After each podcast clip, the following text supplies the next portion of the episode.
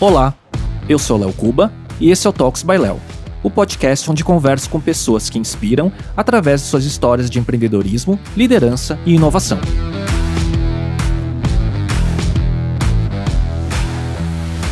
Neste episódio, eu conversei com Gustavo Giglio, head de conteúdo para marcas do Omelette Company, sócio do Update or Die, fundador da marca de cafés especiais Coffee Hunter e baixista da banda Kisser Clan, com Andrés Kisser, o guitarrista do Sepultura. O Gustavo é um dos profissionais mais experientes no mercado de conteúdo digital no Brasil e falamos sobre sua carreira, a expectativa no retorno presencial da CCXP, o maior evento de cultura pop no mundo, que é organizado pelo Omelete, sua experiência tocando no palco do Rock in Rio nesse ano com sua banda e muito mais.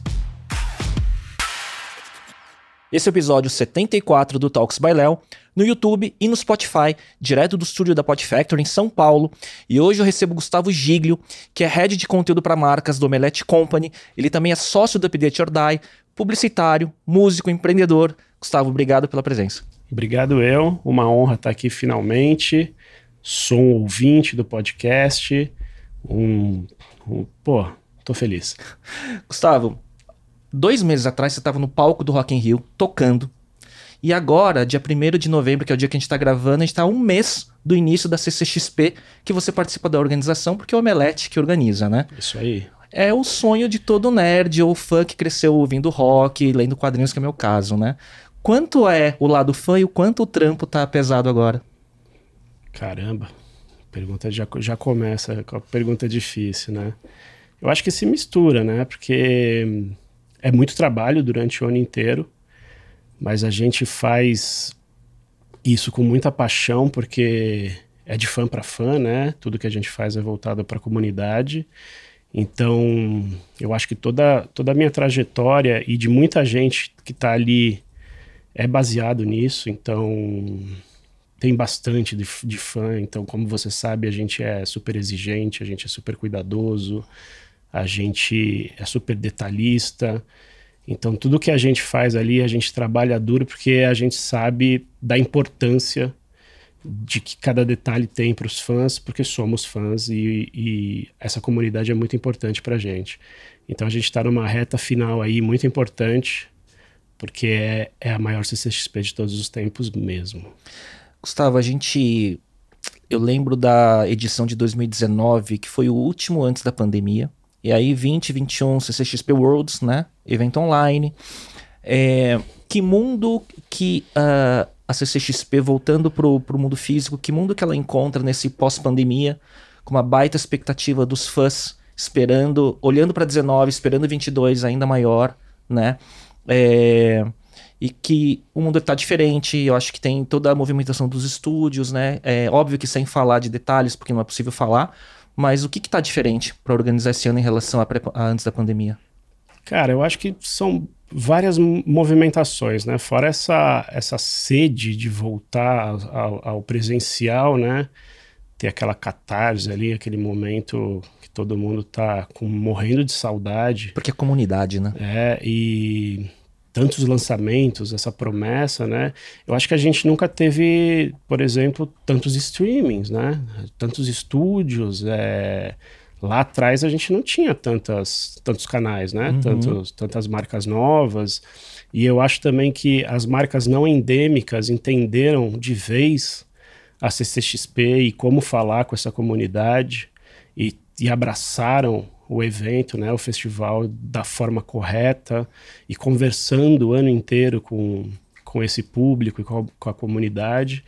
Então eu acho que a festa vai durar desde o começo do Unlock, né, que começa no dia 29 até o dia 4 mesmo. Então a gente tem alguns momentos ali para falar tanto com, com os estúdios, com as marcas e todo o público. Legal. E, Gustavo, a gente depois pode voltar a falar mais sobre o Omelete, CCXP, mas você é um dos caras mais experientes, acho que no mercado de conteúdo digital. Sua carreira está uh, muito premiado por uma curadoria, né? Que você sempre é, exerceu, principalmente através de Update or Die, depois até chegando agora com Unlock CCXP, que é juntando marcas né, com conteúdo e o business do conteúdo, né? É, dá um resumo um pouco da sua trajetória pré-Omelete. Cara, eu, eu tô envolvido nisso faz bastante tempo mesmo, né? Eu sou, eu sou publicitário de formação, estudei design também, estudei marketing a fundo e eu tenho um background da Trip, né? Eu passei muito tempo ali no meio da redação da Trip, mas trabalhando com no marketing, né? Produzindo muitos conteúdos, é, muitos eventos, como o Trip Transformadores, vi nascer o Trip Transformadores, a Casa TPM, e vi ali o começo das revistas customizadas no Brasil, né? o berço de tudo isso, quando nem se falava em, em, branded content, né? Que, que era tudo muito novo ali no começo dos anos 2000 e sempre foi algo que me interessou muito, algo que eu sempre quis estar ali no meio do como entregar um conteúdo com entretenimento, com jornalismo atrelado ali também, passando como uma marca pode entregar algo que não é uma propaganda que não é um, só um jabazão, né? Como, como pode ser algo interessante e como que como a gente pode fazer conteúdo de marca mesmo interessante para essa comunidade, para esse público, né? Pré-digital, né? Pré-digital. Sou revisteiro até hoje, então assim, e quadrinhos também, é minha grande paixão, né? Antes de tudo isso, junto com a música, sempre sempre vi isso e sempre entendi que que a marca pode entregar muita coisa para o público né? E ser responsável por isso. Então a minha escola é, é de ver isso, eu acho que no DNA mesmo, sabe? Então eu acho que eu sempre trouxe isso por tudo que eu passei. E de lá foi uma grande escola que te levou a, a entrar e, ou participar do Update or Die? Cara, foi porque naquele momento em que estava rolando essa transformação digital e a gente estava entendendo o começo das redes sociais eu, eu também queria muito empreender, né? Assim, bateu esse momento e foi quando eu conheci meu sócio e a gente estava ali movimentando alguns projetos e eu entendi que era uma oportunidade ali de ter o meu próprio negócio e, e surfar essa onda toda do, do digital e, e fazer meu, meu próprio negócio decolar, sabe? Foi ali no começo entre 2009 e 2010 já faz bastante tempo, né? E foi uma oportunidade que eu agarrei e a gente fez o update decolar, né? E como foi esse processo, né? Porque o update, para quem é do meio publicitário, né, quem tá ligado ao marketing, é, se tornou uma baita autoridade por conta da qualidade do conteúdo, Sim. né? E você se vê um pouco é, esse o drive que vocês tiveram de fazer um veículo mais focado em qualidade do que em é, volume, escala, enfim. Cara, eu acho que isso aconteceu super naturalmente. Em, em algum momento a gente tomou sim essa decisão, porque para a gente sempre credibilidade é, foi a coisa mais importante e isso tornou o update tão relevante, né? E primeiro que o nosso, a nossa nota de corte é o, o que a gente consome, o que a gente gostava, isso foi apurando o nosso radar, né? A vocação é com curadoria bem feita, com educação. E a gente entendeu que a gente aprende mais e melhor quando a gente compartilha achados verdadeiros, né? E quando eu te conto o que, que eu aprendi com aquilo que eu achei e gostei muito, né? Isso é curadoria na essência, né? Então a gente foi se transformando curador, né? E isso para qualquer coisa. É, o mercado publicitário entendeu o update não como um jornalzinho do trade, né? Uhum. Não é o que os caras das agências produziram. Os caras das agências vão lá se alimentar de referência para produzir.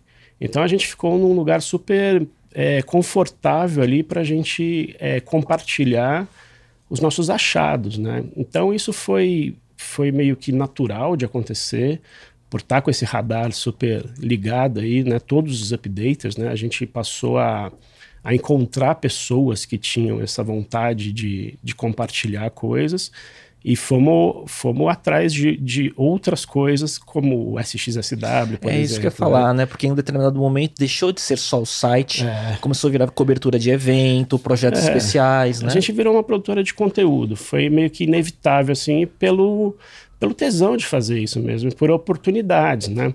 Eu lembro que a primeira vez que eu fui para o SXSW, há, há 11 anos, tinham, sei lá, 10 brasileiros lá, né? Antes e, da moda. E nem eram e nem eram publicitários, né? Tinha eram pessoas super diversas ali olhando para outras coisas, né?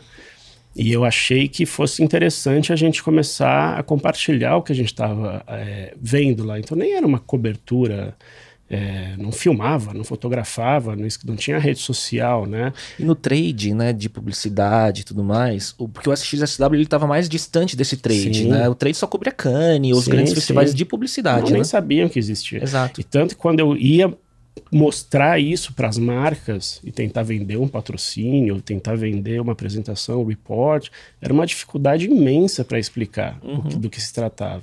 E com o tempo, os, os outros veículos foram acompanhando, foram indo para cobrir. A Globo foi para lá, sei lá, em 2018, 2019, com, com 90 pessoas. Né? Então Aí não tem, nem, não tem né? nem como competir, né? A gente até se aproxima para ajudar e tentar fazer coisa junto, porque não dá. Então a gente é, eu acho que a gente tem bastante culpa nisso aí, né? De uma culpa boa, né? De, de, achar, de, de achar essas coisas, né? De virar o nosso radar para esses lugares. E, e, eu sou apaixonado pelo SXSW e vou continuar indo sempre que eu puder, porque é um momento ali de é meu MBA anual e é onde eu também desconecto de... É isso. É, mais ou menos, né? Porque muitas vezes fui com projetos muito grandes de cobertura e de produção de conteúdo com equipes grandes, mas é um baita prazer fazer isso, né? E hoje o update, ele continua nesse ritmo de muita produção? Como é que, como é que ele tá hoje? Cara, na pandemia deu uma caída forte por causa de... Porque não tivemos, né, os eventos, né? E a gente tava muito forte nisso. Ele continua com muita produção de conteúdo independente, né, por causa dos nossos dos updaters que continuam ali. Ele é um veículo, né? Então a gente tem coisas tradicionais como mídia display ainda sim, rola bastante, sim. as redes sociais, né? Eu eu não estou mais tanto no dia a dia, sou muito mais um conselheiro agora, um é, cuido ali dos projetos especiais também, quando, quando eles aparecem, mas a gente tem um time muito forte lá fazendo, porque ele anda naturalmente, uhum. assim. Então, mas ele continua muito forte, tem muita relevância no mercado. E de lá, qual foi a, a trajetória, uh, Gustavo, que te levou pro, pro Omelete? Quais foram as coincidências ou serendipidades que te fizeram é. cruzar com o time do Omelete? Cara, eu sempre fui leitor, e fã, apaixonada há mais de 20 anos. Eu conheço desde o começo e a gente sempre se trombou por aí, sabe? Só fazer um parênteses. Claro. Sabe que a minha primeira memória do Omelete era da, das primeiras versões que eles tinham uma sessão de nostalgia Sim, que chamava Lembra disso, Sim, algo do tipo, é. né? Pena que não tem mais, cara. Tinha que ter, né? meu. E assim, eu, eu, lembro bem, assim, a gente se encontrava por aí, eu sempre encontrei eles por aí. E San Diego Comic Con também, era até engraçado que a gente eu encontrava com eles até no aeroporto, assim, indo para lá. Você cobrindo também? Eu cobrindo hum. também. E eu com projeto com o Disney e tal, pro, pro Update, a gente teve por alguns anos um projeto muito legal de produção de conteúdo que me fez ir para lá umas quatro vezes. E era engraçado, porque eu ia sozinho produzir as coisas e via a equipe deles lá, gigante. Eu sentado num canto, eles ali tudo juntos se divertindo, eu meio cabisbaixo, né? Falei, pô, uma turma legal, né? E eu aqui. Tá, a gente se aproximou também quando eles foram para assistir a CW, uhum. porque eles me procuraram para ajudar com curadoria, a gente ficou mais amigo. Mas eu conheci o Bruxo mesmo, cara, numa palestra que a gente deu junto na SPM. A primeira aproximação foi com o Otávio, foi, então. É, eu, eu conheci o Beto já, conheci o Forlani, claro, mas assim, só de dar um oi, assim, tal. Conheci o Érico também, né, enquanto ele ainda estava lá. Mas nada de fazer negócio junto. Aí eu conheci o Otávio, sim, a gente passou a, a, se conversar. E aí a gente percebeu que a gente tinha muito, muitos contatos em comum, um network e tal. A gente falou de SXSW. Aí a gente começou a se falar com mais frequência. E aí ele e o Beto me chamaram para um café e me convidaram para fazer a curadoria do, do Unlock. Isso foi lá no meio de 2017. E aí, desde 2017, eu faço a curadoria do Unlock, que é a nossa conferência de negócios, Sim. que acontece dois dias antes da CCXP. E também sou responsável pelo fio condutor editorial do Unlock, né? Então, assim, desde 2017 eu faço isso tudo. E aí, no fim de 2019, então eu fiz 2017, 2018, 2019, que transformou esse evento, né? Que ele era um pouco mais voltado para. Um, para executivos e empreendedores e ele ficou um pouco mais ficou um pouco mais pop. Eu trouxe é, trouxe, fiz uma misturada ali, né? Trouxe mais gente de produtora, mais gente de agência, influencers, né? Influencers, é, é, gente de, de licenciamento. E, então, assim, o trade publicitário mesmo começou a ter mais interesse ali, ele foi crescendo bastante, né? trouxe atrizes, atores, tal, quem estava executivos, produtores, showrunners que não tinham aparecido ali. E aí, pô, me aproximei de todos eles, ficamos super amigos, começamos a fazer negócios, tal.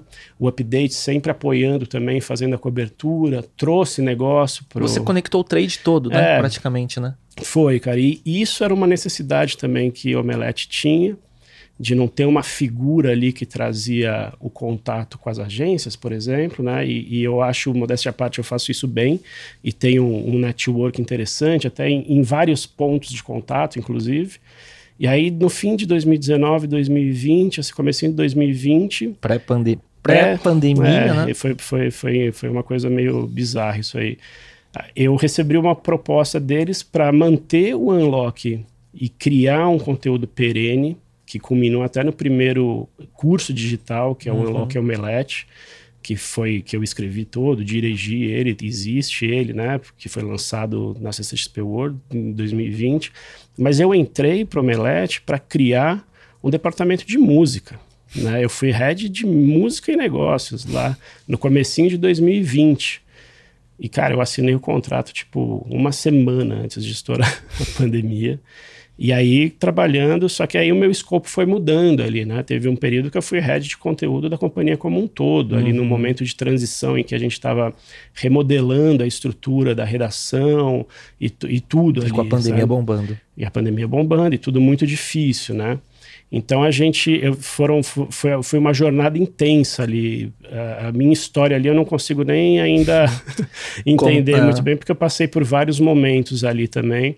Mas a gente é muito a gente é muito unido, a gente, o grupo de gestão ali é, já passou por muita coisa e nesses dois, três últimos anos foram uma, uma montanha russa bem intensa, assim, sabe?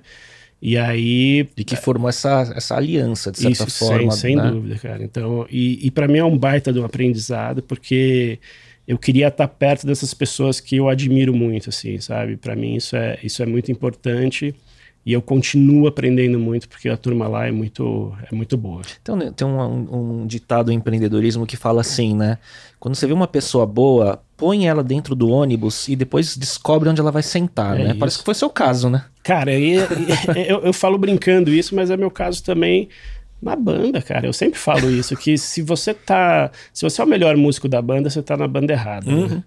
E isso para mim é em tudo, sabe? Então quando eu tô sentado ali com a turma quando a gente está fazendo uma reunião, eu, pô, eu admiro demais esses caras, assim, sabe? O, o time todo lá, né?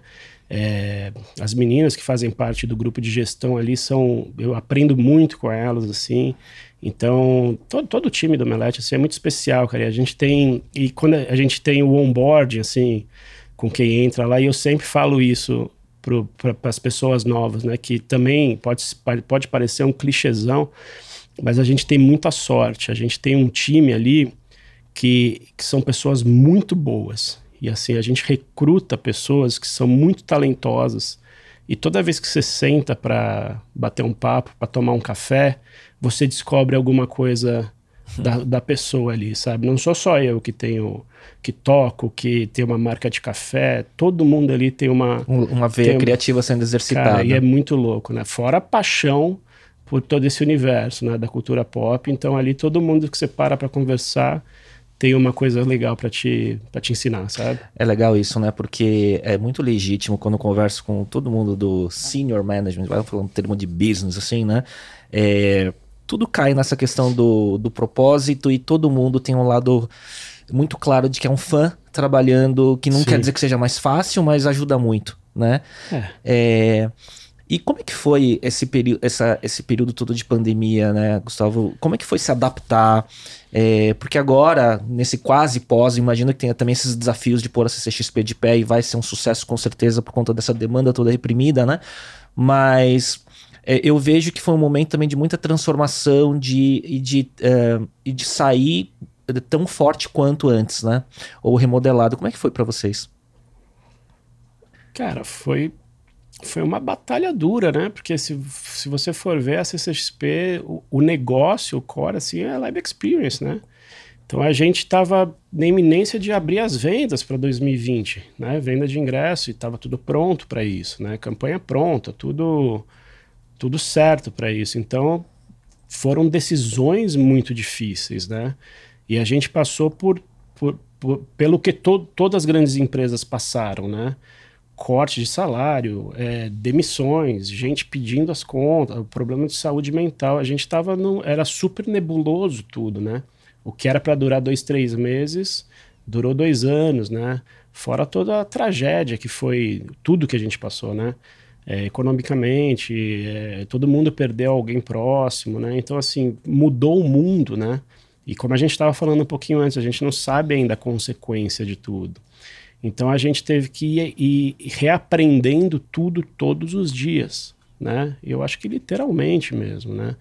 E, e, isso que eu te contei aqui, da mudança de escopo e, e, trajet e as trajetórias, a gente teve que entender que a única coisa permanente ali era que era tudo impermanente. né? Então a gente teve que colocar a empresa no chão e refazendo tudo, cara, entender tudo. Mas a gente, ao mesmo tempo, a gente entendia que a gente precisava manter o conteúdo forte, a comunidade unida a gente precisava trazer credibilidade e relevância e entender que, que o papel do Omelete era, através do entretenimento, melhorar um pouquinho a vida das pessoas, né? Uhum. Que o que a gente faz é isso, né? E a CCXP é, é como a gente traz isso para a vida, né? A gente vê isso lá fisicamente. E quem conhece sabe que é realmente isso que acontece, né? com todo mundo que está lá. Você vê isso na cara das pessoas. É isso, porra, isso é fenomenal, né? Para isso que a gente trabalha o ano inteiro. Acho que tem um mês para culminar uma grande catarse é de energia de é dois anos represado, né? É isso.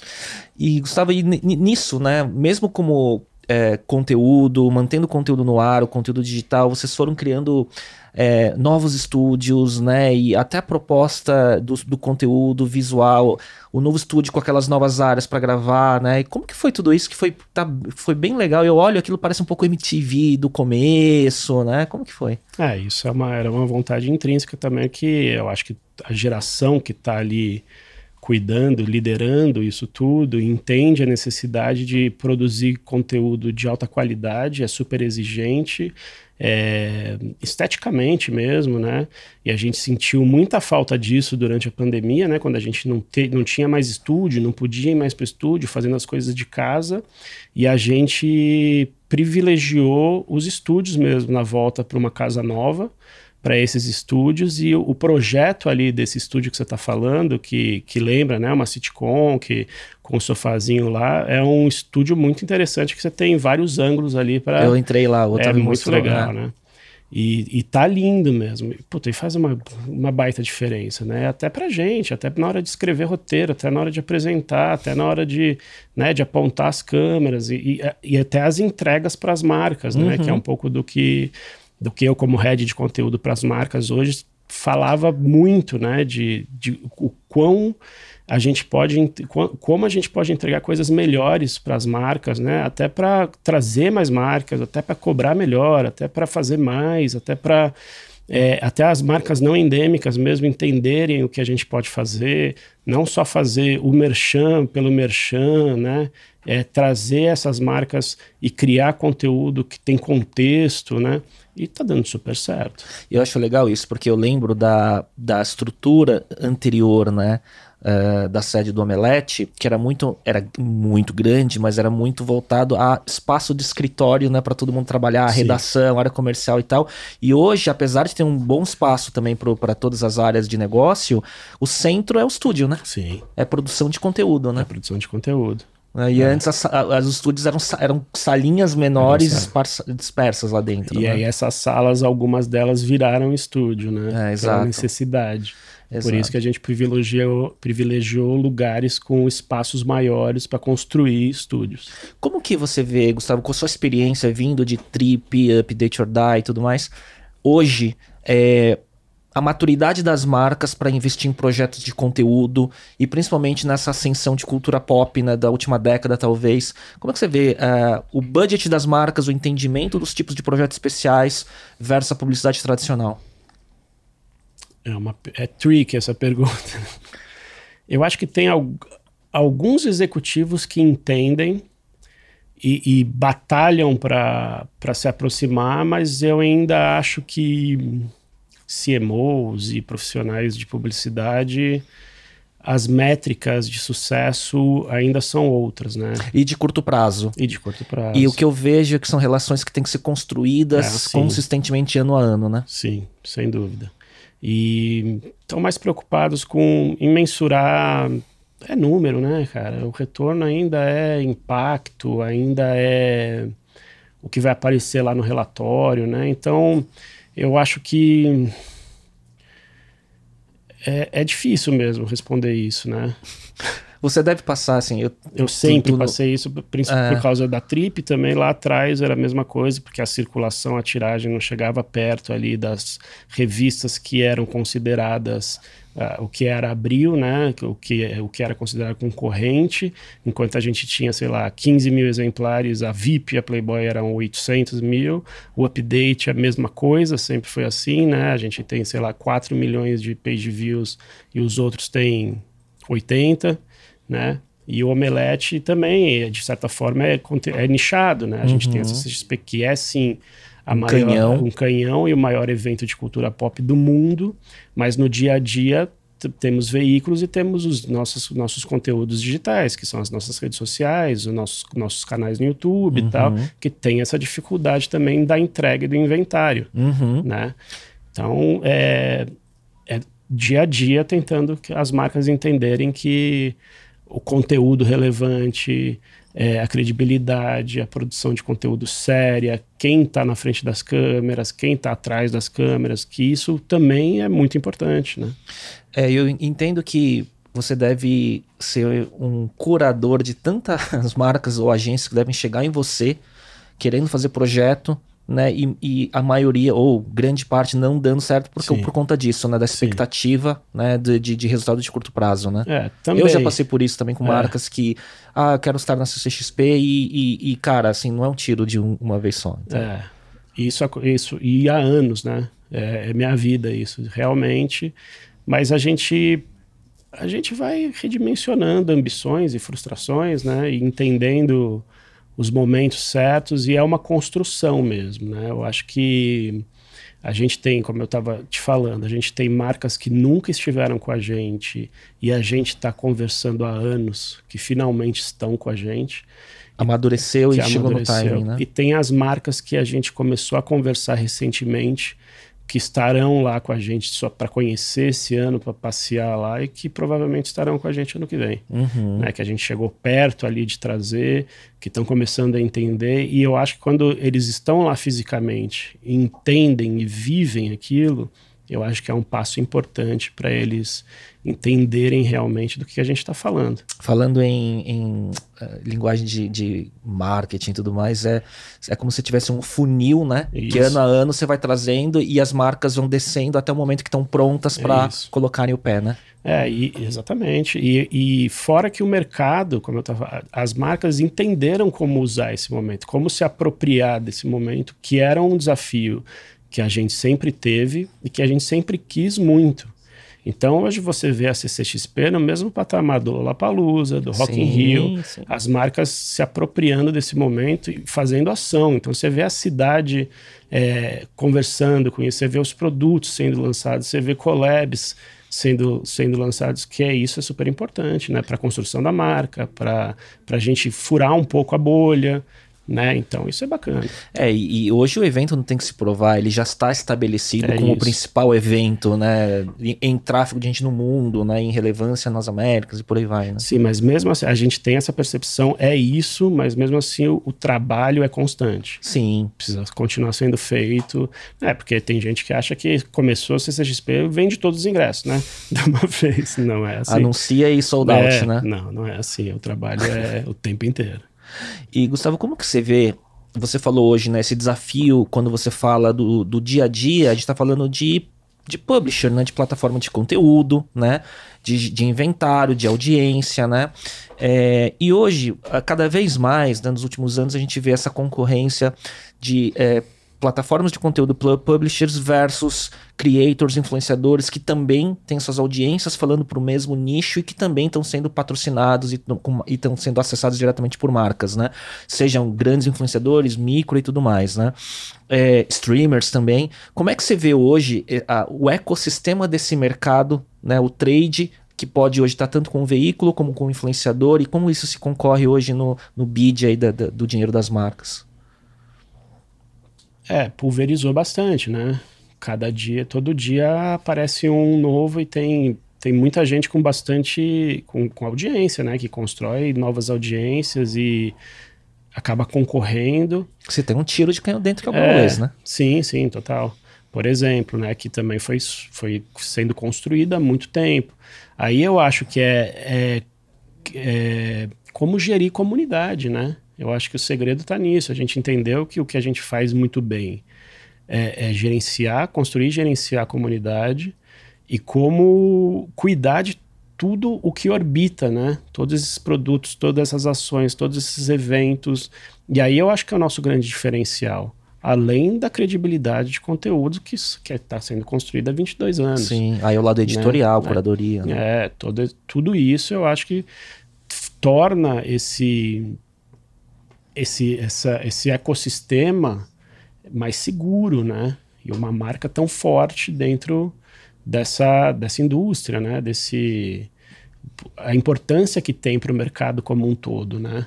Eu acho que a gente tem um, uma importância seríssima onde a gente está e, e, e, todos esses que apareceram querem estar, tá, querem se aproximar, querem estar tá uhum. tá perto, né? E a CCXP é a prova disso, que todo mundo está lá, né? É a grande celebração da indústria. Então eu acho que os diferenciais gritam, né? Uhum. E, e as marcas sabem disso, né? Eu acho que a gente está no topo ali. É curioso que você falou, é pensando é exatamente isso, né? Se eu pensar no dia a dia é, eu posso consumir o conteúdo de cultura pop em várias fontes, entre Sim. eles o Omelete, e aí tem né, outros publishers ou influenciadores e tudo mais. Só que no final, o grande momento de celebração é a CCXP para é todo isso. mundo, né? É isso.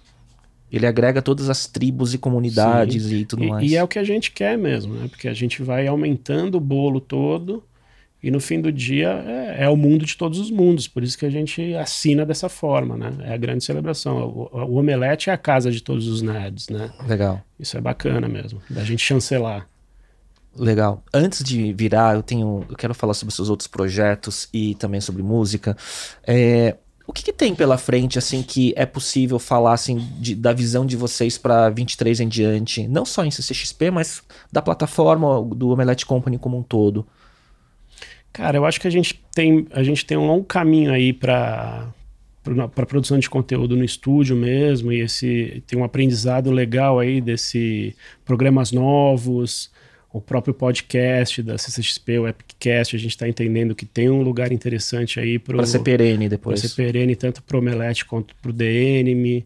A gente está com o Big Festival, né, que é que é o evento de games independentes, que foi super legal esse ano e que ano que vem a produção é nossa e que cresceu muito já, então é um baita desafio.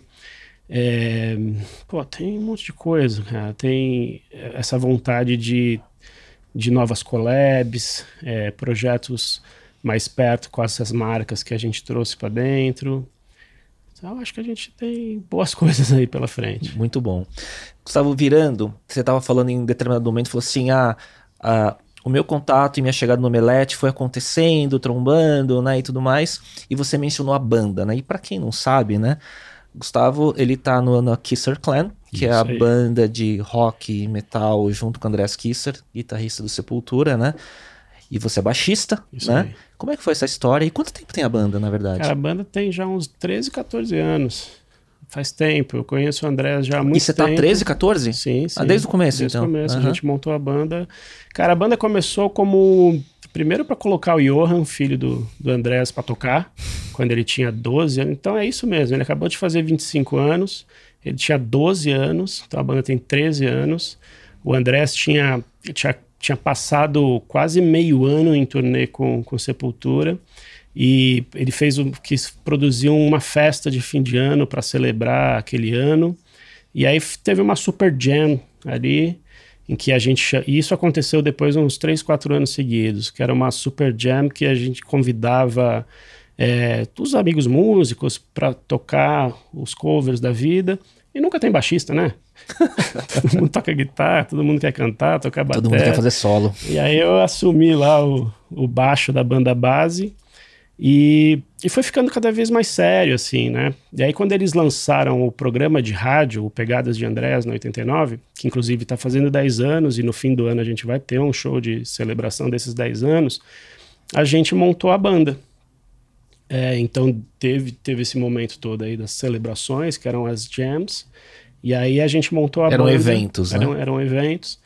Aí a gente montou a banda e passou a fazer show pelo Brasil todo, sempre mudando o repertório. Tocamos até em Amsterdã já, uma, fizemos um acústico lá. E a banda foi crescendo, cara. Tanto que culminou no Rock in Rio, né? A gente fez já Mas não foi quatro shows. Então. Foram quatro shows. Em 2017 a gente tocou no palco Rock District, foi um showzaço assim. Nesse mesmo ano a gente fechou o Sunset, que num show surpresa lá, que é da Heineken, né? Aí em 2019 a gente tocou de novo no Rock District e esse ano de novo no Sunset. Vocês fecharam lá com a Jam também, também né? com a Jam. Tem um outro grande curador lá que é o Zé Ricardo, Esse né? é ele mesmo. É. Ele é o responsável por essa jam aí. Que é Le- um queridaço, né? Sim, sim.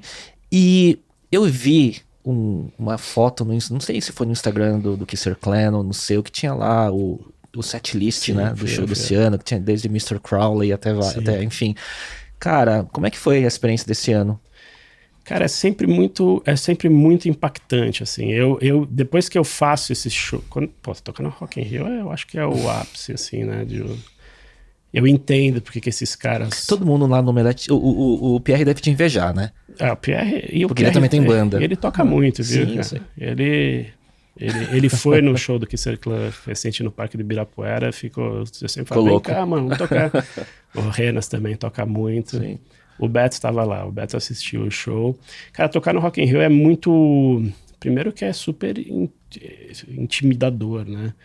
E é muita gente, o palco é muito grande, o som é muito alto, é... eu fico duas semanas sem dormir, é muito louco, né, cara? Muita adrenalina. É muita adrenalina. E depois eu entendo porque que esses caras fazem isso a vida inteira, sabe? Porque é, é, é, uma, é uma experiência que você sai do corpo mesmo.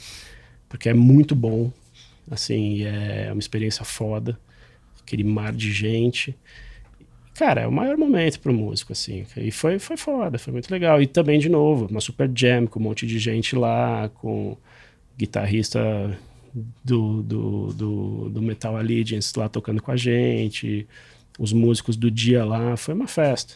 É sempre muito bom. Eu não sei onde eu vi também que vocês chegaram a tocar com o Matt Sorum. Sim, eu toquei com o Matt Sorum. Você tocou com o Matt O Sorum? Yo, o Yo também tocou co- numa festa que a gente fez aqui. Inclusive, tem uma música que eu gravei com ele que eu vou lançar essa semana para um projeto Gravação que chama recente? Grafite. É, é recente. Então, quer dizer, vocês mantiveram esse É, contato. Sim, sim. O, o Matt eu conheci por causa de um projeto de uma produtora de áudio que é a Lucha Libre, do meu amigo Paulinho Corcione, que também é um baita músico, que a gente é parceiro em alguns projetos de música também. A gente foi para Los Angeles para para fazer esse projeto, para gravar algumas coisas. O Matt veio para o Brasil, ele veio para o Brasil algumas vezes, porque ele tem alguns. eh, ele, ele tem projeto aqui. E eu fiz um show com ele também uma vez. Cara, É. que, que meio É. que coisa de fã, né? Coisa de fã, não, ele é demais. A gente, a gente primeira- criou uma amizade mesmo. A primeira vez que eu ouvi ele foi quando no Guns em 91, com 90, User Illusion, 92, né? né? Que ele foi o No pós Steve. Adler, né? Sim, sim. É, E depois Velvet Revolver, né? sim, muito. Cara, que o Velvet. Revolver ele veio abrir pro Aerosmith, né? Eu acho que sim. Sim. É, É, showzaço. muito bom, cara. É, ele é ótimo. Quando, quando você. O seu primeiro instrumento foi, foi baixo? Não, foi um violão que eu tenho ainda, toco. E toco mais violão e guitarra do que baixo, eu acho até, viu? Melhor até. É, eu toco violão todo dia. Mas não dá pra competir com a família Kisser, então. Não, para, não dá. não dá. O que, que você ouviu, assim? Qual foi a sua primeira memória de, do Andrés do Sepultura, que você lembra? O Arise, né? Eu acho que é ali atrás, do, época de- da MTV mesmo. quando- 90, 91, né? 90, 91, né? Aí depois fui, fui olhar o começo da banda, virei fã total. Tirou Gasmatron, né? Right. sim, é, quando eles apareceram de vez, né, pro mainstream, assim, por causa da MTV. Naquela época que era Dama Shock, era o Anta em São sim, Paulo, né? total. né? Todo mundo tocando, é. né? É. Aí depois, que eu usei D, o Roots, né, que bombou pra cacete. Fui conhecê-los na Trip, mas é engraçado, porque eu conheci a Paty e Johan antes do Andréas, no Guarujá, num prédio, assim. É, essa história é engraçada, porque eu tava na piscina e a Patrícia chegou com o Johan, ele tinha, sei lá, um, dois anos de idade, e ela me deu o bebê e falou assim: vai com esse tio aqui que ele parece legal na piscina. E depois veio o Andréas. Eu já trabalhava na Trip, a gente conversou, e aí a gente se reencontrou na Trip para porque eu ajudei a lançar, a gente fez um projeto juntos para encartar o disco que eles estavam lançando, que era o Nation, com o primeiro disco com, com o Derek. E aí a gente fez uma amizade e tal. E aí, num lançamento dessa revista, numa jam, o Andrés me chamou para tocar. E aí, a primeira vez que eu toquei com ele foram duas músicas do Black Sabbath. Que legal. Num cara. bar que, é, que era do Paulo Xisto, o Bunker Lounge. Então, assim, né? A, a história tava se entrelaçando é. para acontecer e é coisa de família, né? Total. É isso. E é como eu me sinto ali. Eu sou um kisser postiço. Acquaintance. É isso. É, e qual foi a sua formação de música? O que você escutava quando você era moleque, assim? Cara, meu pai sempre acordou a gente ouvindo Yes, Led Zeppelin, Queen. Então, minha... Rock Beatles, e metal. Minha mãe é super fã de Beatles, Rita Lee, Cazuza, Barão. Então, sempre cresci, fui educado ouvindo isso. E aí, a nossa adolescência foi Guns. É. Metallica. Fim dos anos 80, é, né? Tá. Começo dos anos 90. Cresci ouvindo isso. Você tem memória de qual foi seu primeiro é, vinil? Meu primeiro vinil foi o Larry B. O meu foi Creatures of the Night, cara. Ó, oh, maravilha na época que o Kiss veio pro Brasil, né? Começo dos anos 80, né? 88, né? Eu era criança e era muito mais aquela imagem do Gene Simmons, né? muito né? Com bom. sangue, Sim. então, né? Assustava e tal. Aí eu pedi pro meu pai, aí veio o Creatures of the Night naquela Mas época. Mas aí eu lembro que veio também o... Eu tinha tudo do Michael Jackson. Eu também Mas meu pai sempre teve tudo, cara. Tinha todos os, os vinis do, do, do Yes, tinha os Led Zeppelin, então já tinha, assim, sabe? Então... Aí eu ganhei uma Janine Stratocaster, Stratosonic. Não era Caster, Caster é Fender. Eu também. E um amplificador Oliver. Ah, que beleza. Na época, é. A minha primeira guitarra foi essa aí também. É, e aí eu, né, porque ela parecia muito a Strato Fender, Sim. né? Sunsburst, né? É, e, é, o meu era, era preta, com escudo branco. É. E aí andava na Teodoro para comprar pedalzinho, não tinha dinheiro para comprar Boss, aí comprava Oliver, Isso aquelas, aí. Né, aí depois quando eu comecei Tamo a ter, aí quando eu comecei a ter grana, aí eu comprei eh, uma Strato, comprei uma Gibson Classic 1960, Les Paul. E aí eu comecei a ficar na vibe de, de colecionar pedal ou vintage, assim, sabe? Tipo Tube Screamer, TS-808. Que é, beleza. Gostava dessas coisas, assim. É, isso. Mas ainda toca, né? É, tá, é, tá né, ele dá uma atrofiada, né? Dá uma atrofiada. Vai tirar uma escala um pouco melhor, dá uma bate na trave, né? O mais importante é nunca parar, né? e, e, a história do Coffee Hunter, né? Como é que é esse lado empreendedor, sabe? Cara, eu eu queria ter um produto. Eu, bom, sou apaixonado por café faz tempo. Aí eu vi, o é. Gustavo chegou aqui, eu fui servir Nespresso, fiquei até com vergonha. Não, não tem problema, eu gosto também.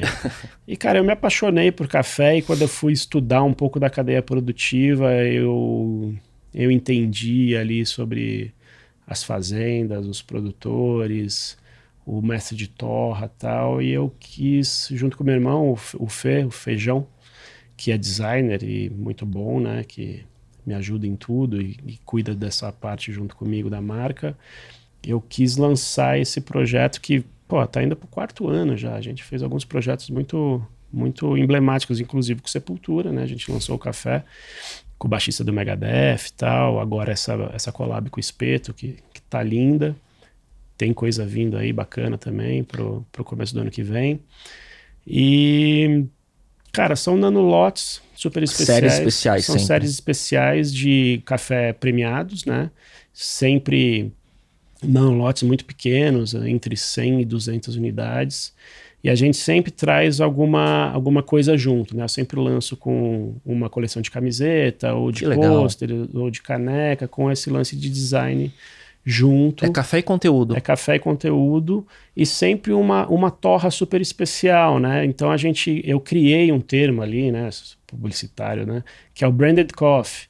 Que então a gente pega um, a, a, o DNA da marca, um pouco ali do, do, que, do que, que é o projeto e desenha um perfil de torra condizente com aquele, com aquele mood ali, né? Com o que tem a ver com Olha o branding. Só. Então, quer dizer, a história não é criada É. depois de ter Não, o café. não. É Ele é a origem. É a origem, é. Que animal. é. E tá dando super certo, cara. E como que você, porque como que você, como- quem quiser, como que consegue? Porque, por exemplo, eu entrei no Instagram, né, é, e, e não achei nada, não achei nem link Não, se eu não, quiser é. entrar numa lista de espera. Quando, quando a gente lança, é porque deu sold out total, Ah. aí a gente tira tudo, né? Tá. Então, quando tá para vender, a gente vai divulgando e só compra ali pelo, pelo Instagram mesmo. Que legal. E tem, e tem. É. Quando, quando, desculpa te interromper, quando, quando a gente teve é, lotes maiores, já teve site para comprar, já teve ponto de venda tal, depende muito do projeto. Então, cada projeto é uma, é uma história diferente mesmo. E o objetivo é ser esse, essa curadoria boutique Sim. pouca escala ou você pensa em crescer? Cara, por enquanto é, eu já tive a oportunidade de crescer, já teve até gente querendo se associar e montar um, um café. E eu não me vi nesse lugar ainda, porque eu ia virar dono de bar, né? Sim. eu ia para trás do balcão, porque eu não sei se eu consigo, por enquanto, deixar a marca e para alguém tocar, né? Ou talvez em algum momento isso aconteça, mas a ideia é continuar dessa forma, sim, porque eu tenho muito prazer em ser exclusivo, limitado, é, ter sempre uma, um- uma tiragem ali para presentear para as pessoas certas. Então ele tem um pouco dessa Ser exclusivo, aí. né? É. Cara, e o, e o design e o conteúdo tá muito legal, Que cara, bom. assim, da marca. Obrigado. É. E, e tem, e, óbvio que é com propostas totalmente diferentes, mas tem surgido, né? Por exemplo, eu vejo até o conteúdo da The Coffee, por exemplo, Sim. né? Um design minimalista, meio oriental japonês, É. né? Acho que tem umas coisas legais surgindo por aí. Tem. Eu, eu vejo como um movimento que teve ali da, da, cerve da cerveja Sim. artesanal, né? Lá atrás, que virou também uma moda, talvez. Uhum. E, mas esse eu acho que tem uma, um lance dos, do ritual, né? Tanto de você sentar para tomar um café, ou sozinho, ou com alguém, para produzir algo, Uhum. para trabalhar, que seja.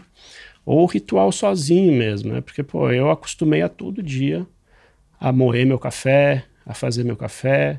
É o meu momento de, de descanso ali, de pausa, sabe?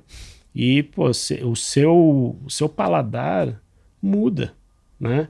A gente fala do Nespresso, tal, não desgosto, mas para mim são bebidas completamente diferentes. Propostas, É outra bebida, sim. né?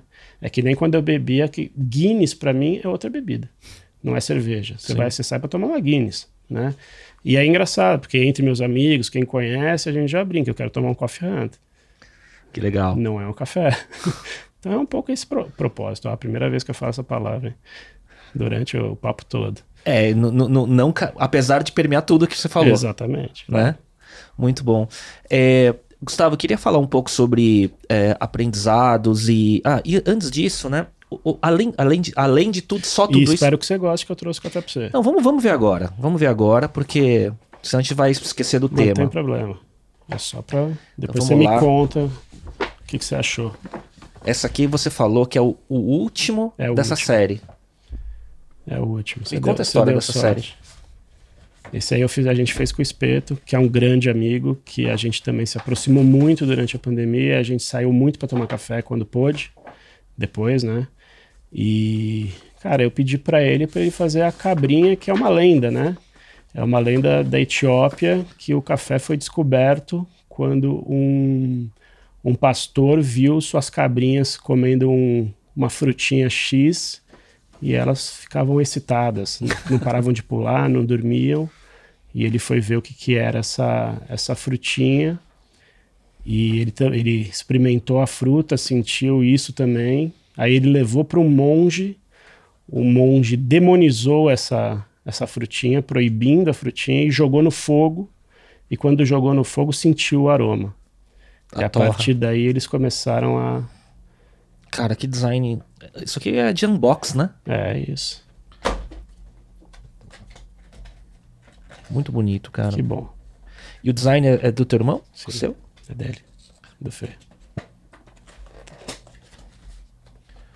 Ó, um processo todo de unbox. Puta, olha só, cara. Tem que guardar essa caixinha. Isso aí. Acho que amanhã, feriado, vai ser esse café em casa. Depois me conta o que achou. Muito bonito, viu? Que bom. Parabéns, cara. Puta design. Always smell it first. Muito bom. E, mudando de, de, de assunto, né? É, além de só esses projetos que você está envolvido, né? É, você, tá, você é mentor, advisor, é, participa de outros projetos, Cara, é- investe. Eu, eu tenho uma consultoria também, né? Que, que é a Giglio Conteúdo. Que vira e mexe eu faço alguns projetos sim, mas coisas para amigos, né? Por exemplo, eu tenho. Eu não sei se é bem uma mentoria, mas eu estou sempre muito próximo do pessoal da Evoke, que eu vi nascer.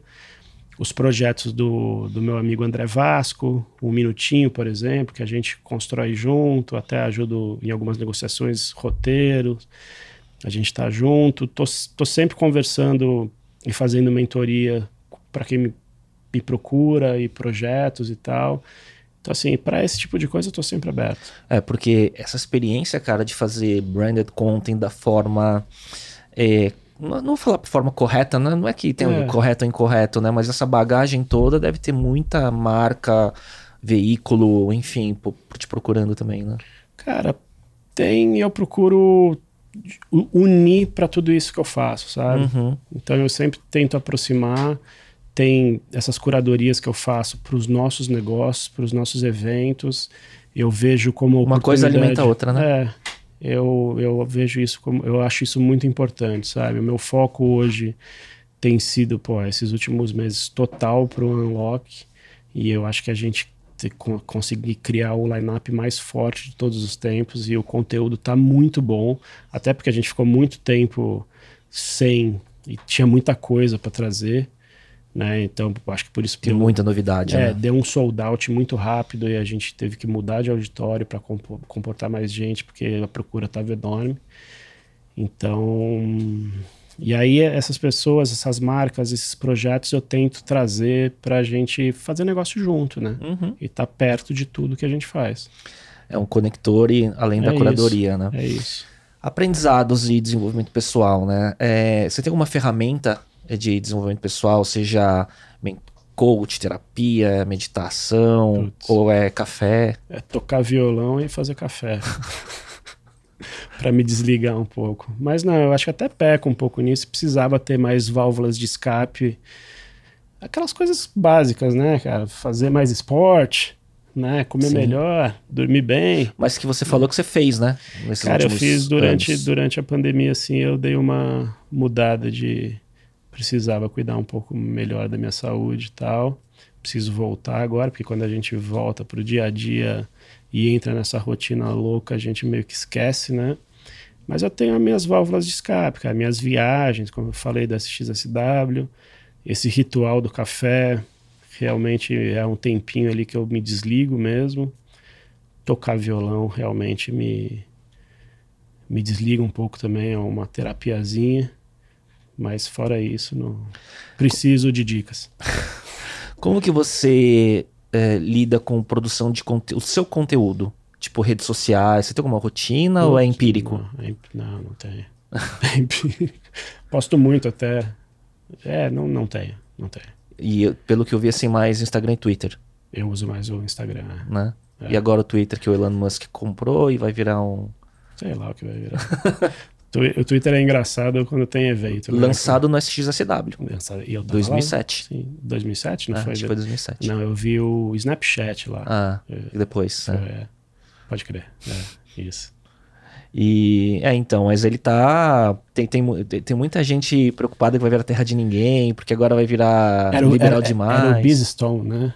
É, não- é, Jack Dorsey, Biz Stone e o Evan Williams. Pode crer. Que é o mais é, ligado a propósito e que depois fundou o Medium, né? Eu vi o lançamento do livro do Biz Stone lá, Hum. que é um ótimo livro, que depois ele saiu, né? Sim. Isso, foi isso, foi isso. Muito bom.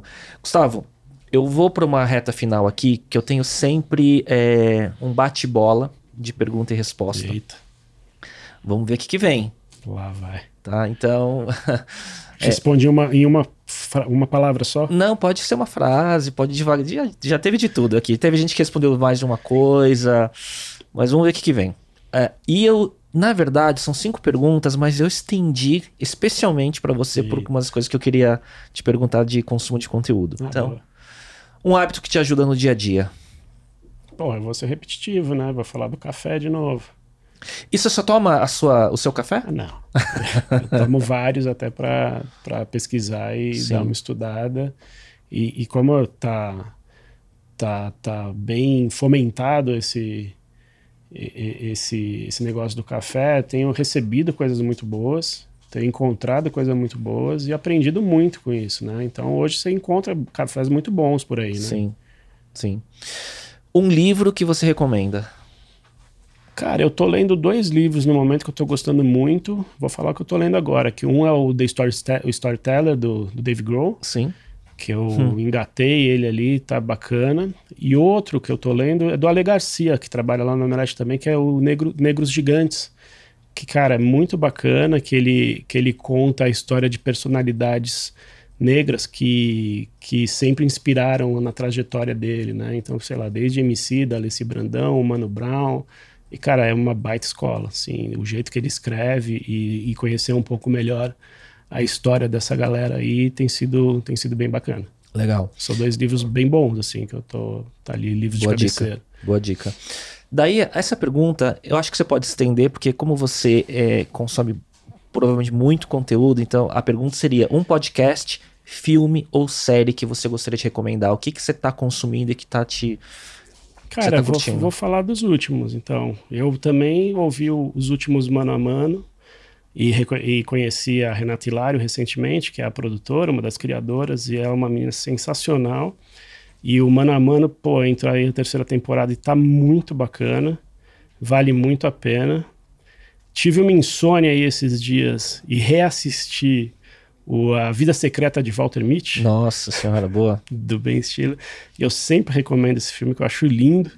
E tem muita gente que nunca assistiu, que nem conhece, não sei porquê. Sim. Não sei se eu superestimo esse filme, é mas ótimo. é ótimo, então fica a dica aí. Posso perguntar um parênteses sobre isso? Você assistiu Severance? Sim, Cultura. maravilhoso. É a mesma estética, né? É a mesma estética, sim, total. E, E é o e é o Ben e- Stiller. E, você viu que acabaram de. E é o Ben Stiller dirigindo ambas, né? E renovaram para a segunda temporada e vai ter a, a Gwendoline, né? Ela confirmou a. É mesmo? É, Que legal. É ótima, né? Que Legal. Comecei a assistir a série The Bear, The Bear, que, pô, assisti uns 4, 5 episódios ali, achei É sensacional. Apple TV Plus não? É Star Plus. Star Plus. Muito foda. Star Que Plus tem mais? umas coisas lá. Tem, Tem, é, Only muito- Murders in the muito Building. bacana. e- é. É, filme, é, podcast, filme ou série. Ah, Isso aí. Falei tudo, né? falou tudo. Boa. Falou tudo. Falei os últimos. um app não óbvio que você usa com frequência. Aplicativo? É. Não sou muito dos aplicativos, É não. mesmo? Não Só, sou, só os tradicionais? É que tem gente que fala assim, não, eu uso aqui de meditação, outro usa do negócio de controlar a tarefa, sei, outro de controlar hábito. Não tem nenhum metrônomo aí no, no- no- nos aplicativos. Cara, não uso, velho. Não, não uso. Um, um- um- localizador de cafés. Eu né? ia falar o dropper pra ver tênis. É. Pra comprar sneaker, mas não é uma boa. É, Porque vira um vício complexo ali, caro. Mas, mas tá mas bom. tem sido. Mas tá bom porque pelo menos tem uma resposta, né? Não, É. passa, não vai ser a primeira Pô, pessoa mas- que passa em branco nessa Mas pergunta. o conteúdo do Dropper também, quando tem novidades, tem um conteúdo bom. Não é só. Tem um texto legal ali sobre os sneakers. Vale Não. a pena também. Desde que você não cai no CTA de comprar. Não, né? mas você cai. É, e uma frase, se é que você tem uma frase que tá no, no topo da sua cabeça, ou que te representa, ou que você se identifique. Puta, eu acho que essa é da banda que eu falei, né? Se você é o melhor músico da banda, você tá na banda errada. Mas pode ser um pouco agressiva, mas eu sempre lembro de uma frase que eu acho que, que fui eu que falei em algum momento. que é a vida se encarrega. Boa, né? boa. Isso Então, não, não preciso parar colocar é, o autor como um filósofo Não. estoico, nada do tipo, Ou né? alguém me falou isso, eu fiquei com isso na cabeça e sempre repito. E aí eu tenho mais coisa, porque eu, eu tenho, eu tenho curiosidade em você, como esse repertório que você tem, cara. Ó, um som ou banda que você descobriu recentemente que você esteja curtindo. Recentemente, velho. É, não precisa ser recente, mas um- o que você tem descoberto, assim, que você tem curtido. Cara, tem uma banda que eu sempre volto pra escutar, que é a Govtmul, Sim, sei. que também não, não tem muita gente que conhece. Sim, bem blues, né? Blues acho- rock, né? É. Que eu gosto muito, que, Uhum. que eu tava escutando vindo pra cá. Legal. E eu acho muito foda. E nunca vi ao vivo. E já fui atrás bastante pra ver onde tava, mas nunca tive esse prazer. Espero conseguir em algum momento. Meu professor de guitarra nos anos 90 me falava de Gobet Né? ah, Eu acho muito boa, mas. Pô, o disco novo do Red Hot é muito bom. Mas tô sendo meio óbvio aqui, né? Mas de novidade assim não. Não, mas tá, tá ótimo. O Gobet não é óbvio. É, o disco, pô, eu vou, vou fazer uma, um jabazinho aqui. O disco novo do Johan, do Johan Kisser. O disco novo é muito bom, cara. Vale a pena, meio Frank Zappa, assim. Instrumental? Não, ele canta também. Uhum. Acabou de lançar, eu acho que vale a pena conhecer, viu? Que, que o moleque tá mandando muito bem. Muito bom. E qual banda clássica você sempre ouve? Metallica já é banda clássica. Ah, claro que é, né? Cara, tem uma história curiosa sobre Metallica que é o seguinte: eu até falei num outro episódio aqui, quando caí em temas sobre música, né? Ah, com o Ricardo Jordão, porque o Ricardo ele trouxe uma guitarra e a gente gravou a intro de Master of Puppets aqui Olha lá. e virou um Hills, Boa. né? Ele trouxe o Marshall, ele trouxe a, a, a Explorer dele. Podia ter trazido também, pô. Então, pô, podia ser pra ir, meu, o, Rio vira- Ele, viralizou. ele é bem fã, né? Pode crer. É, ele é bem, ele é, É, bem fã, bem fã. E, e aí eu tava falando, cara, minha filha, de novo, né? Minha filha faz 13 anos hoje. E, cara, se eu falasse de qualquer coisa que eu escuto de rock pra ela, ela fala, ah, pai, né? é coisa mais antiga e tal, né? Aí de repente começou a escutar Metallica Ah, por conta de Stranger Stranger Things, Things, claro. né? É E isso. aí revisita, né? Então traz tudo, né, do- dessa nostalgia do final dos anos 80, no começo dos anos 90, né? Mas é muito inteligente essa estratégia, né? Puta, e demais, parti- e cara. partiu deles, né? Isso é fantástico. Tanto dos, dos irmãos, né? Quanto da banda. Eles são Isso brilhantes, né, cara? É brilhante. E- Conteúdo de marca. Isso aí é Então, cara. foda. Aí, de repente, tava lá na Alexa, lá tocando Master of É. Puppets na cozinha, minha esposa também. Aí, de repente, todo mundo começou a gostar de mim. Quer dizer, eu falar, ninguém ouve, né? É. Agora, quando tá, Mas- quando tá no veículo certo, você vê como É. influencia o conteúdo, cara. Não, mas toda a estratégia, né, cara? O tempo do, do, do, do, do último episódio, né? O trailer, terem soltado aquele trecho que mostrava ele tocando e a posição da mão pra turma tentar descobrir. Isso é tudo pensado, isso é tudo Foda, né? estratégia, claro. Tudo é easter egg, né? Tudo. O moleque depois junto com eles, eles no Lollapalooza soltarem no telão o trecho. É foda. Já estão pedindo mais coisas do Metallica pra próxima temporada. Que animal, Ele- cara. É, é foda. Os caras devem ter adorado, né? As Claro. então, a sua banda clássica metálica. Coleção de camiseta do Uhum. Metallica com o Hellfire Club. Animal. É, é isso que eu gosto, por exemplo, sabe? Esse tipo de collab, esse tipo de. E isso eu posso falar aqui, dependendo de quando o podcast sair, a gente vai ter surpresas boas no, na CCXP em relação a esse tipo de collab. Vamos ter que fazer um, um apêndice e colocar, grudar no episódio aqui, né? Pois é. Muito bom, cara. Muito legal. E aí vem umas, umas saias justas aqui. Saia. Eu não joguei nenhuma casca de banana, mas agora vai. Marvel ou DC? Cara, eu sempre li mais Marvel. Eu também. Sempre assim, eu acho que nossa X-Men, né? Na nossa fase Chris Claremont, 90 né? ali. Eu acho que sempre pegou muito a nossa geração. Mas, cara, o Batman é dos meus personagens favoritos, assim, É. de todos os tempos. É que Dark Knight também não era tão É. distante daquela época. né? E eu acho que, tá, porra, o, Ba- o Batman do Michael Keaton, do Tim Burton, foi o primeiro filme que eu assisti no De cinema. herói, é, 89, né? 89. Foi a primeira vez que eu fui ao cinema e isso me marcou pra caralho, né? E... Mas eu sou mais Marvel, cara. É, cara, uma pergunta por conta do Rock in Rio, tá? Mas que diz muito sobre é, músico. Dream Theater ou Iron Maiden? Iron Maiden disparado. Os caras tocaram muito, né, Disparado. Os caras tocaram muito. Cara, duas coisas que me impressionaram. Dream. Theater me, me irrita um pouco. É, Me impressionou, cara, como os caras estão tocando Sim, do Iron. sempre. Cara, nenhum solo na trave, nada. É, Não, mas mas mesmo quando tem, quando você Não, vê... sim, faz é, parte, né? Mas, cara, é muito bom, é. né? E me impressionou o Slash tocando, cara. O Slash toca muito, pô. Não, se- sempre tocou muito, Sempre. né? Mas ele tá segurando a banda, né? Cara, ele tá mas o Duff toca muito também. Toca, né? toca, toca, toca. Mas, cara, o Slash tocando, eu não sei se ele foi ah, pegando cada vez mais feeling. Não, é que ele é idade. super visceral, né? Eu Ah. acho que agora ele tá, sei lá, empolgado, tá na pegada. É, ele tá afim, né? Sim. Tá afim de tocar, né, cara? Eu achei Mas a banda, a- a o batera é muito bom, a banda, é- o Guns é muito foda. Para. Eu Sim. vi um show em Miami também, no começo de 2020, no Super Bowl, né? Um dia antes Que do Super legal, Bowl, cara. que eu fui pra lá. Mano, e vi pertinho, os caras detonando. Não, é, e, e as pessoas, as pessoas, a- uma parte da, da crítica simplifica só na voz do Axel, né? E Ah, fica, não, é. Sim. né, Tem que. É, mas foi bem ruim mesmo, né? Mas enfim. É, mas transcenda isso e Sim, veja a sim, banda, sim, né? sim, claro. Ah, E, É. cara, e Dream Theater eu acho foda. Eu gosto de algumas músicas, eles são fantásticos, mas eu acho o show ao vivo é pra músico mesmo, né? cara? É, uma virtuose, né, cara? Igual, cara, eu lembro, anos 90, no Olímpia, quando o Olímpia existia, eu fui ver o show do Ingrid Malmsteen, né? Sim. E, cara, no meio do show começou o pessoal indo embora. É, porque. Que- A primeira música fala, caralho, É foda, bom, mas aí- né? Mas depois você cansa, né? Cansa, cara. E a gente tocou depois, né, do Dream Theater. Então a gente entrou no palco tipo 2h20 da manhã.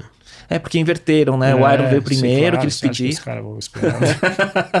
e aí quando ia acabar, ia acabar, puta, Não com foi por causa do horário, né, que eles pediram pra inverter. Não, não, é, na verdade é. Será que eles pensaram, querem puta, é o Dream Theater, cara, se a gente vê Não, mas eles já estavam fazendo isso na tour também. Pra, era por causa da ideia, por causa Aham. do horário, mas não queria ir Também. embora logo, mas, pô, esperar o Dream Theater é cruel. Enfim. Mais uma aqui. É, vocês, eu, eu vi já no, no set list de vocês, no Kisser Clan, várias vezes tocando Ozzy, é, Mr. Crowley e tudo mais. Randy Rhodes ou Zack Wild? Randy Rhodes. Hum. Sim. Não, ele é o... Sem ele não tinha Zack Wild, né? Exato. É. Mas os dois são bons, né? Os dois são muito bons, é. Sim. É, últimas duas, tá? Pegando Ah, por, claro. como baixista. É, Cliff Burton, Jason Newsted ou Robert Trujillo? Ai, que difícil essa. O meu estilo todo é muito Jason Newsted, né? Pra mim é o cara da banda, por vários motivos. Mas Cliff Burton é o Jimi Hendrix do baixo, né? O cara construiu muita coisa e é. Mas o Cliff Burton, né? Tá bom. Mas o Jason tá no meu coração. O Trujillo cumpre o papel ali, toca muito, ele é foda, um querido. Conheci pessoalmente e, e anos depois a gente se reencontrou e ele me reconheceu e É lembrou mesmo? da onde, e aí isso me marcou muito. Foi, conheci ele no, no Orion com o Paulo Xisto, isso em 2013 ou 2012, não lembro, acho que 2012. E sei lá, em 2000, quatro anos depois a gente se reencontrou, ele lembrava. Isso foi muito especial, assim. Ele lembrava quando, lembrava que eu tava com o Xisto, foi legal, lembrava do Kisser Clan.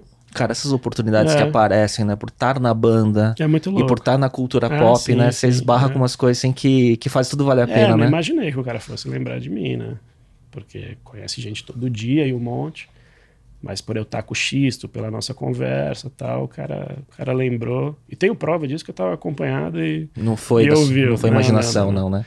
Mas o Newsted, cara, eu, a gente cresceu vendo aquilo, É. né? Aquela atitude de É. palco. Eu desenvolvi minha, o meu jeito de tocar, olhando ali, tocando tudo aquilo. E ele visceral pra caramba, né? É, visceral pra cacete. A presença de palco e tal. Mas o Cliff é o Cliff, né? Muito bom. Que bom, fechei com. Eu, que, como você falou, Metallica na banda clássica que você volta, a gente Ah, fechou com uma muito pergunta dos três baixistas Muito aqui. bom, adorei. É, onde que as pessoas te acham que se quiserem interagir com você? Instagram e Twitter? Que, que- Cara, eu sou em todo lugar arroba Gustavo Giglio. Vou ter o maior prazer de interagir aí. Então tá bom. Gustavo, queria agradecer, cara. Baita papo. É, Você falou, cara, eu gosto de falar de música. Cultura pop vai render mais. Mas porque nem pode falar tanto agora, porque eu acho que a gente tá na virada do timing que vai poder anunciar muita coisa, Sim. né? Essa próxima no semana começa a sair tudo aí. Muito bom. E a gente faz alguns apêndices depois nas redes Demorou. sociais e tudo mais. O episódio sai no dia 8, que é na próxima terça, né? E, cara, foi ótimo. A gente desencontrou porque você saiu de férias, né? Você ficou, aí, você foi é, pra Itália, se não me engano. Itália, isso. E eu falei, cara, quando voltar a gente marca e acabou dando certo. E agora correria para produzir a CCXP. Isso aí. Cara, boa sorte para vocês. Assim, admiro todos lá. É, desde o Pierre, que conheço há muito tempo, você, o Otávio. E que seja um retorno triunfal, cara, que é o que vocês merecem por tudo que vocês estão construindo, tá? Muito obrigado, obrigado pelo convite, baita prazer. Estão todos convidados e espero te ver lá. Pô. Vamos lá, com é certeza. Isso. Obrigado. Gustavo, obrigado. Galera, obrigado. Acompanhe o conteúdo. A gente volta no próximo episódio. Até lá. Tchau, tchau.